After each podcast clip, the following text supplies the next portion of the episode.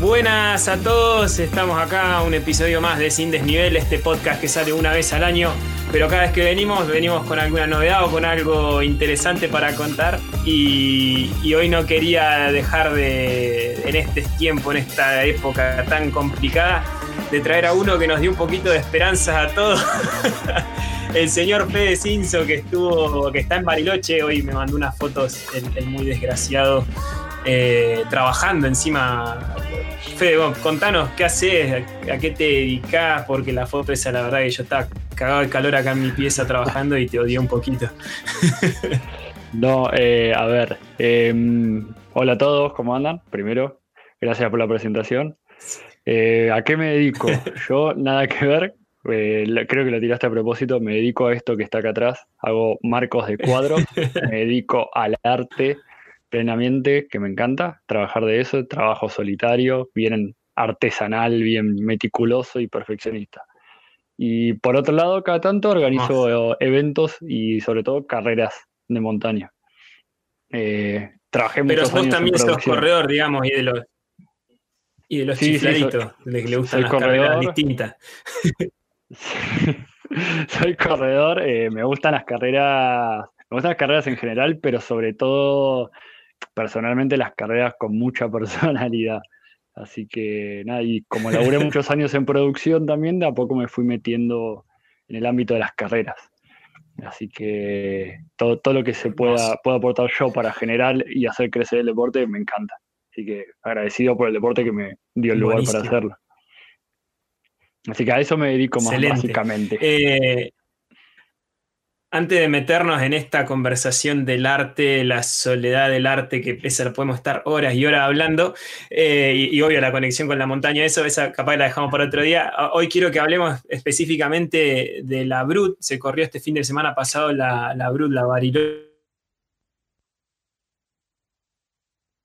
Running y estuviste a cargo de los protocolos de seguridad y de, y de higiene para, para que el evento pueda desarrollarse si bien sabemos que no fue el primer evento, que hubo eventos chicos eh, en la zona acá, por ejemplo, acá en el Valle hubo en Cervantes, en Regina, en Plotier, eh, pero bueno, fue el primer evento que trajo gente del, resto de las provincias, eh, internacional, interprovincial, digamos.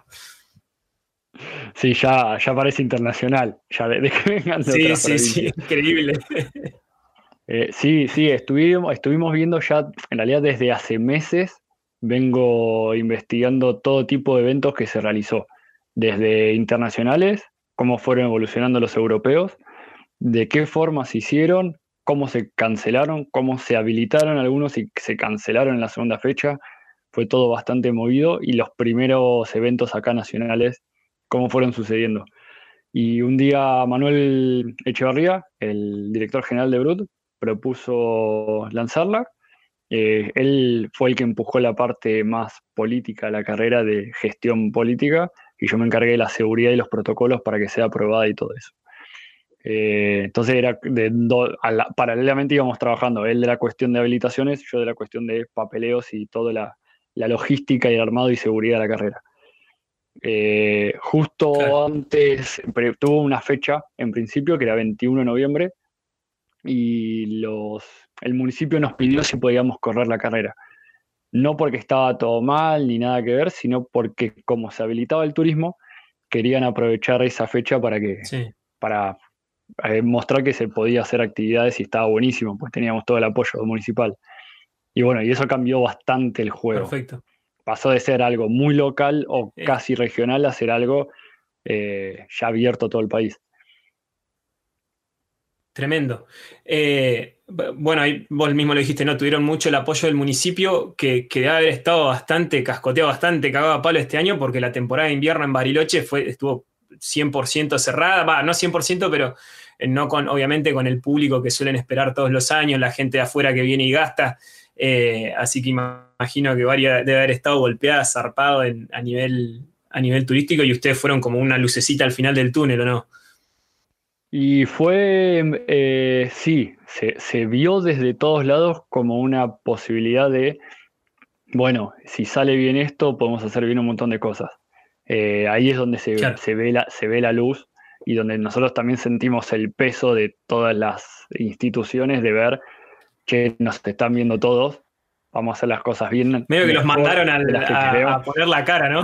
Sí, sí, sí, sí, sí. El municipio siempre nos brindó ayuda, pero siempre con el miedo de, o sea, tuvimos siempre en claro que en cualquier momento se podía cancelar. Eso estuvo siempre en claro charlado. No es que nos mandamos en contra del municipio para hacer lo que queríamos, pero en cualquier momento, por más que esté habilitado, se podía cancelar el evento, que son las reglas de hoy. Como un día teníamos todos los bares abiertos, al día siguiente estaba todo cerrado. Entonces, con esas reglas nos animamos igual a hacerlo y también pensándolo en, el sentido de que sea local y que salga como salga, en el sentido de mm, sin, ser negocio para nadie, que, se abra la claro, actividad. No, no, no, totalmente. Y tuvimos la suerte que se abrió el turismo. eso. Y, Sí, no, dale, dale, hágale. Ah, no, no, tuvimos, la suerte que se abrió el turismo y, eso cambió un poco, hizo crecer la carrera bastante más. Eh, ya, si bien teníamos un montón de inscritos locales, hizo crecer mucho la carrera a nivel eh, nacional. Y entonces ahí puso muchas más miradas en la carrera y tuvimos que hilar mucho más fino la cuestión de protocolo. Pero se, pudo, funcionó. Bueno, igual pues, ahora me va a preguntar todo. Sí, no, ni hablar. Primero me interesa saber qué se hicieron, porque uno habla, tiene tan metido ya a esta altura, nueve meses después, decir, hablar de los protocolos. Y, bueno, pero ¿qué son los protocolos para una carrera de trail en algo que es abierto? Yo, hemos charlado bastante, pero tengo bastante visto lo de Europa, pero que, eh, ¿qué se puede hacer acá? Siempre discutimos del corredor argentino, que la cultura, que no sé qué. ¿Qué pudieron hacer ustedes que, funcionó y que la carrera en cuanto a, COVID, digamos, a saneamiento, a sanidad y demás, estuvo bien, estuvo todo perfecto?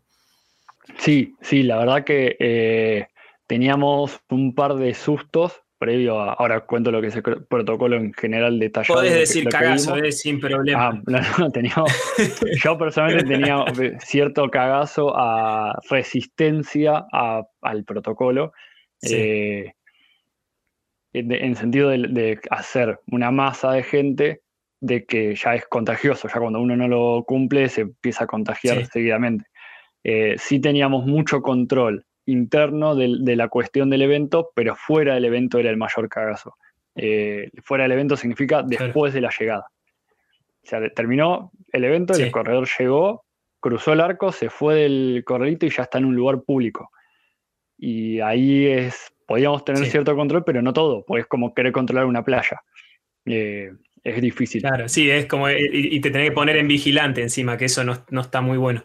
Entonces, El, mayor miedo era eso, y, pero la verdad que los corredores estuvieron de 10, entendieron todo el momento de la situación, entendieron todo el momento el, porqué de las cosas, de las decisiones, todo, así que eh, la verdad es más que felicitaciones para ellos, para nosotros todos, pero todo funcionó de, la manera que tenía que funcionar y eso fue lo, más maravilloso.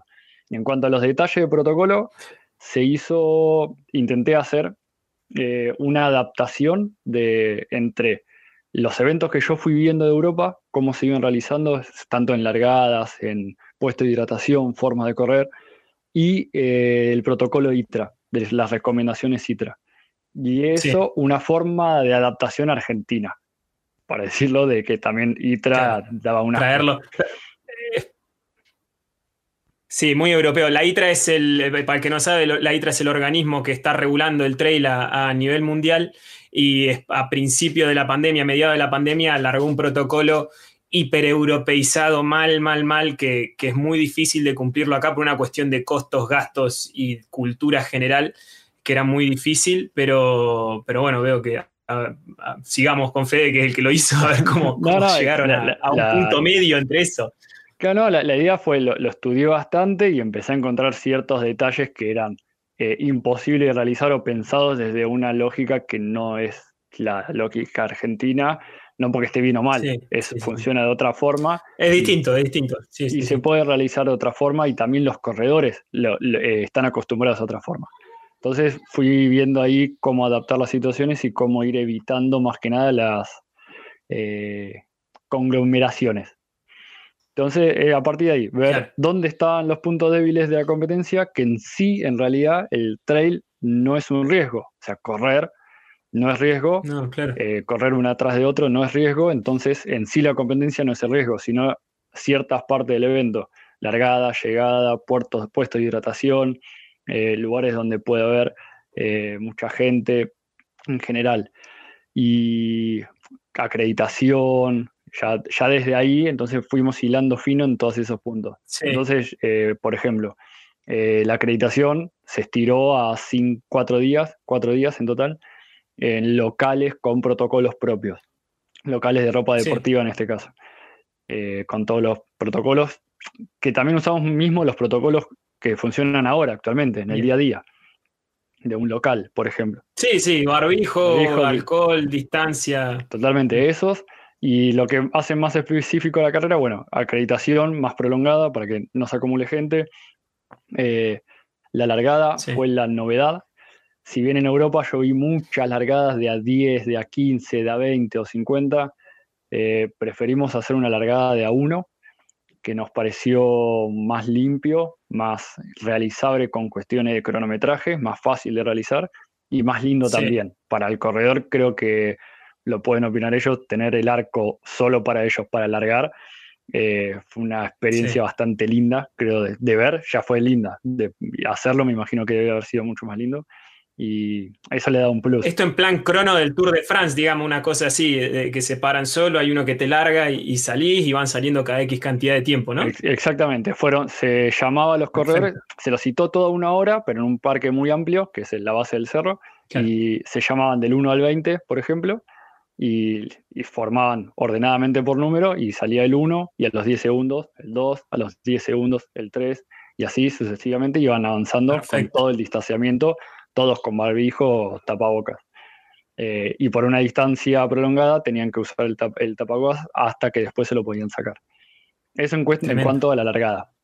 Eh, también distanciar las largadas para que no se acumule tanta gente en la base. Eh, los puestos de hidratación, decidimos, o sea, hicimos mucho énfasis en el puesto de hidratación de ser la modalidad de carrera. Esa es la más difícil, la más difícil de todas. era pelear contra la cultura del buffet, de, del armado. Era, fue difícil, pero fue trabajo de área de comunicación. El modelo de carrera fue de autosuficiencia casi, de pedir por favor que lleven mucho sus propias cosas. anunciamos que iba a haber eh, agua y fruta, nada más. Después agregamos más cosas, pero eh, ya anunciarlas eh, generaba que no lleven sus propias cosas. Entonces ahí un claro, sí, Sí, típico, es ahí la línea. Y no estaba ese buffet común que vemos todos en las carreras, sino que cada uno tenía un kit armado para agarrar y llevárselo. Tenía fruta, frutos secos, un gel, eh, una barrita y no recuerdo qué más. Y en un área separada, no era que iban manoteando todo, sino el kit armado. Claro, manosear un bowl. Claro, se llevaban eso y ya está. Eso por un lado, por ejemplo. Y después también todos los controles de la carrera con cubrebocas todo el tiempo. Eh, la llegada tenía que estar con cubrebocas. El puesto de abastecimiento de llegada lejos del, arco para que no se acumule gente ahí. Eh, no sé, hay muchos detalles, hay un montón de detalles de protocolo, pero eh, hacen en general, lo que hacen del evento fue la costumbre. Sí, sí, que, encima te vas acordando a... la entrega de premios se hizo solo generales, eh, se hizo apenas, apenas se cumplió el podio, se completó el podio, se entregaron los premios, porque la idea era entrar al premio, pero no generar todo el, aplauso general de todo, que si bien es re lindo, pero no lo podemos hacer, pues junta gente. Entonces, nada, esos detalles hicieron que, cambie todo bastante. No es momento. Tremendo. La, la, aceptación de la gente a todo creo que ya están todos predispuestos de una cierta manera, están todos podridos de estar encerrados, entonces cualquier cosa que vos les propongas para estar afuera y para tener un poquito de normalidad se van a, se van a aceptar, pero ¿cómo viste vos desde afuera, digamos, esa, esa aceptación o si tuviste mucho, tuviste que andar cagando a pedo mucho o, ¿Cómo, cómo se Eh, comportó el corredor en sí en general? No, no, en, en general eh, de un 10, eh, 9,5, eh, por lo que pude ver. Fue espectacular todo, el, Perfecto. la mayoría, el trato en general. eh, siempre, obviamente, como de- el- mientras la- teníamos las reuniones de organización, decíamos, si vos querés, eh, si alguien que quiere ser mal pensado o mal hecho, quiere la foto de alguien no cumpliendo el, el protocolo, No, la tuvo, sin duda. Eh, es como salir a la calle y ver a alguien sin el cubreboca. Pero el, el Sí, 99,5% de la gente lo cumplió. Eh, cuando esto, cuando alguien aflojaba un poco, ya otro aflojaba y aparecía alguien de la organización diciendo, por favor, el, pónganse el cubrebocas si van a estar acá. Y, y automáticamente lo hacían sin ninguna queja y eso lo vieron todos y estuvieron todos de acuerdo y, y eso es, era probar de que entre todos podemos hacer de que funcione y que se puedan hacer y que se contagie por todo el, por todo el país y que vuelvan las actividades. Excelente. Y a nivel organizativo, eh, como para ir cerrando y no meternos mucho más, ya, ya quedó clarísimo qué es lo que se hizo y que se puede. Y, mi gran duda era esa, si, si el corredor te había puteado mucho, si habían tenido muchas quejas y demás. A, nivel protocolo, no a nivel carrera, sino simplemente a nivel protocolo, pero a nivel organizativo con los, con los voluntarios, con la gente que está trabajando en los puestos y demás, ¿cómo les fue? ¿Cómo, cómo les costó incorporar todas estas cosas nuevas? Eh, fue dentro de todo, eh, fue difícil de, de- en el primer pensamiento de, de cómo organizar todo eso también, porque eh, si bien el corredor corría sin el cubrebocas y se lo ponía en ciertas situaciones, por ejemplo esto que me vengo acordando como antes, si se encontraban Sí. con otro corredor en estado de, de emergencia, algún problema, por protocolo se tenían que poner el cubrebocas antes de acercarse eh, o si iban a hablarle a un control porque pasaba algo, se tenían que poner, subía y bajaba. Ahora, los controles tenían que estar todo el tiempo con eso puesto, sin parar. Obviamente, hizo Sí. mucho calor en la carrera, por momentos tenían que respirar de alguna forma, entonces cada vez que no pasaba alguien se bajaban para que para poder respirar, cuando volvía un corredor se volvían a poner. Fue, fue, Sí, fue sí, difícil en el obvio. planteamiento original, pero la verdad es que lo cumplieron todos eh, perfecto, no hubo ningún problema, todos entendieron la situación de la organización, organización amplia, ¿no? La- el núcleo, la organización donde nació todo eso, lo teníamos clarísimo, pero de repente el núcleo de ser 10 personas pasan a ser 150 al día del evento. Entonces, era, fue un laburo de contarlo. bastante. Claro, totalmente. Y también estuvo, estuvo ayudando a la, municipa- la Bien, municipalidad, estuvo ayudando bastante. buenísimo.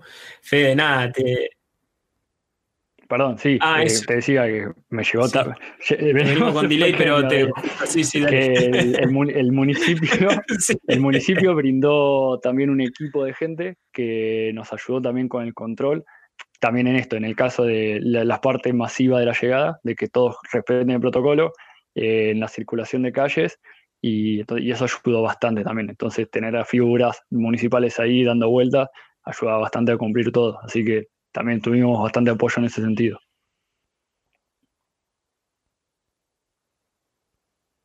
Así medio como más como corredor que como organizador, eh, ¿no, te da como un poco de alegría que el, que el municipio vea que no es solo esquí, digamos, que, el- que el deporte, que el trail y el, deporte de aventura en general es lo que atrae a los turistas y que hace que la gente venga al, al pueblo? Oh, eh, sí, igual cuando empezaste a decir como corredor, pensé que venía por otro lado la pregunta, pero ahora te digo por qué. No, no, no.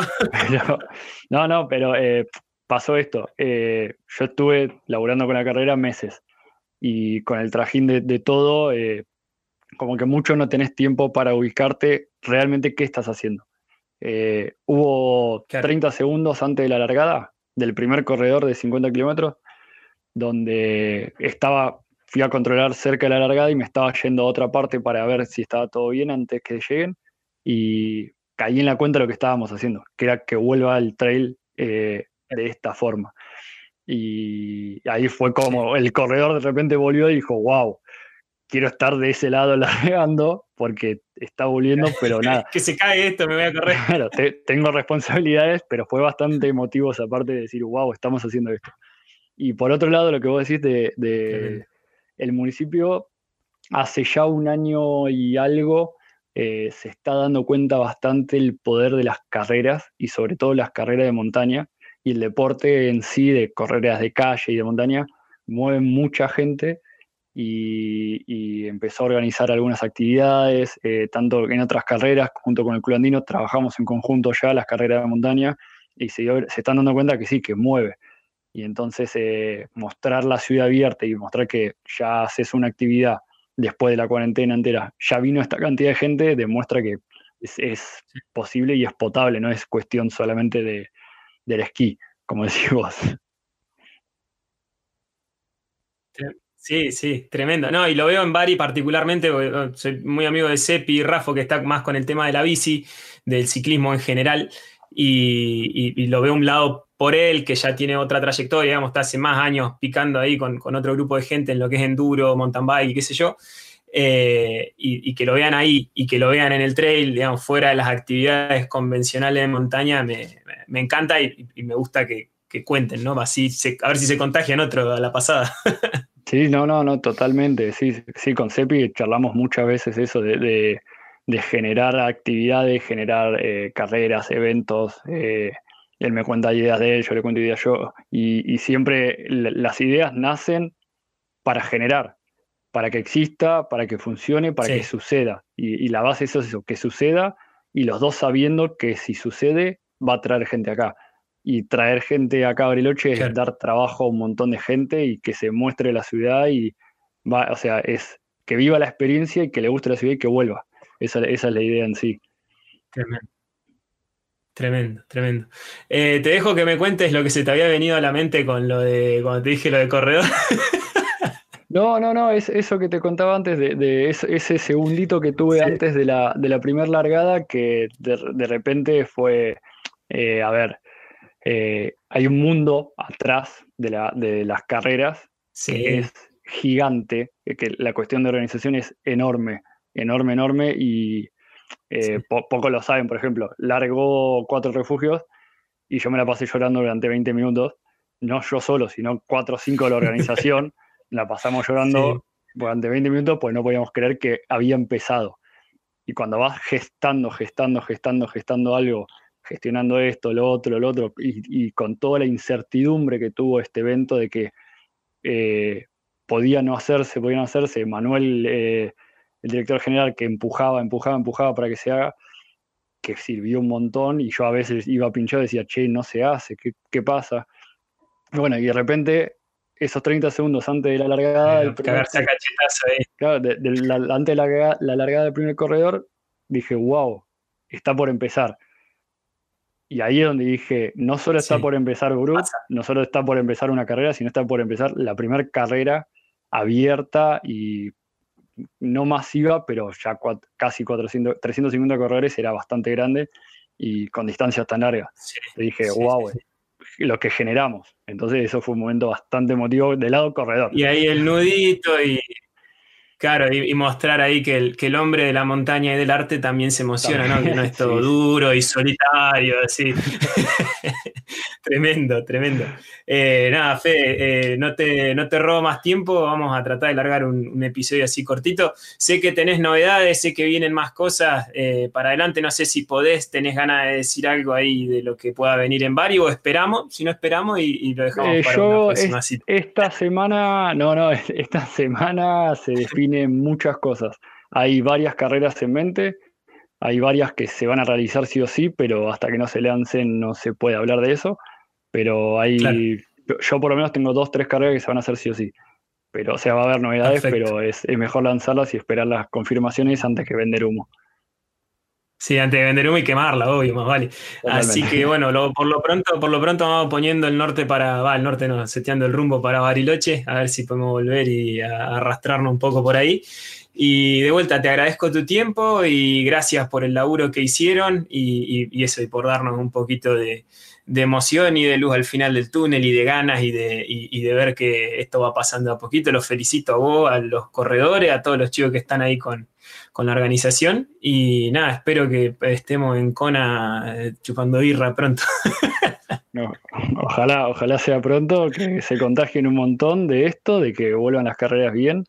Y, de carrera, no de COVID, ¿no? Eso seguro. que vuelva, que vuelva a las carreras, de eso ni hablar. Así que nada, gracias a vos. Excelente, gracias Fede. Saludos.